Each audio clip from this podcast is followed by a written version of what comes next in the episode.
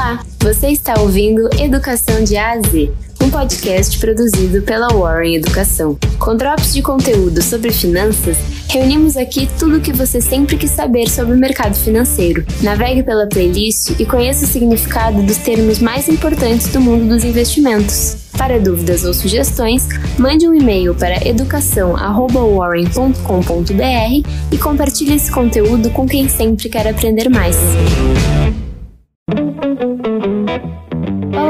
Eu sou a Natália e você vai ouvir agora mais um episódio do podcast Educação de A a Z, um conteúdo produzido pela Warren Educação. No episódio de hoje, vamos falar sobre macroeconomia. Macroeconomia é uma área de conhecimento dentro das ciências econômicas que estuda a economia como um todo, isto é, os aspectos e características gerais do cenário econômico. A exemplo de comparação, temos a microeconomia, que é mais específica e estuda os detalhes, focando mais nos agentes econômicos como pessoas e empresas. De modo geral, as preocupações da macroeconomia estão relacionadas aos países, tanto as suas economias a nível regional, quanto as relações econômicas entre diferentes nações, ou até mesmo a economia em um patamar global. Algumas das principais variáveis levadas em conta em estudos macroeconômicos são a inflação, o PIB, Produto Interno Bruto, a taxa Selic, o desemprego, o câmbio e o consumo. Estes fatores também são chamados de indicadores.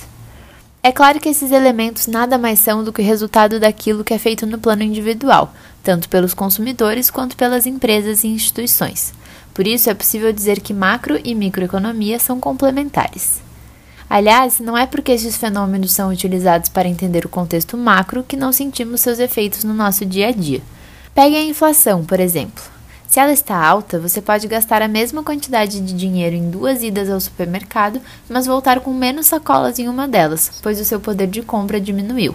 Além disso, ela pode influenciar a taxa de juros, pode desvalorizar a moeda ou aumentar o custo das importações. Mas e o que isso tem a ver com investimentos? Tudo. Para começo de conversa, muitos investimentos têm seus rendimentos atrelados à inflação ou à taxa Selic. Além disso, com frequência, governos utilizam análises macroeconômicas para avaliar e construir políticas econômicas para o país, sendo o ciclo e o crescimento econômico de longo prazo dois objetos de estudo que se destacam. O primeiro tem a ver com as causas e os efeitos de oscilações de curto prazo, já o segundo, com a capacidade de o país gerar riquezas em um período maior de tempo. Ou seja, não importa se seus objetivos são de curto ou longo prazo, o contexto macroeconômico pode afetar diretamente as suas aplicações. Por isso, é fundamental entender alguns conceitos básicos dessa área de conhecimento para poder analisar o cenário ao seu redor e tomar as melhores decisões para os seus investimentos. Esse foi mais um episódio de Educação de A a Z, um podcast produzido pela Warren Educação. A locução e a produção são de Jéssica Mazola e Natália Inquim, e a edição de som e trilha sonora são de Cássio Augusto Ramos. Gostou? Siga nos acompanhando e compartilhe esse conteúdo com quem sempre quer aprender mais. Até a próxima!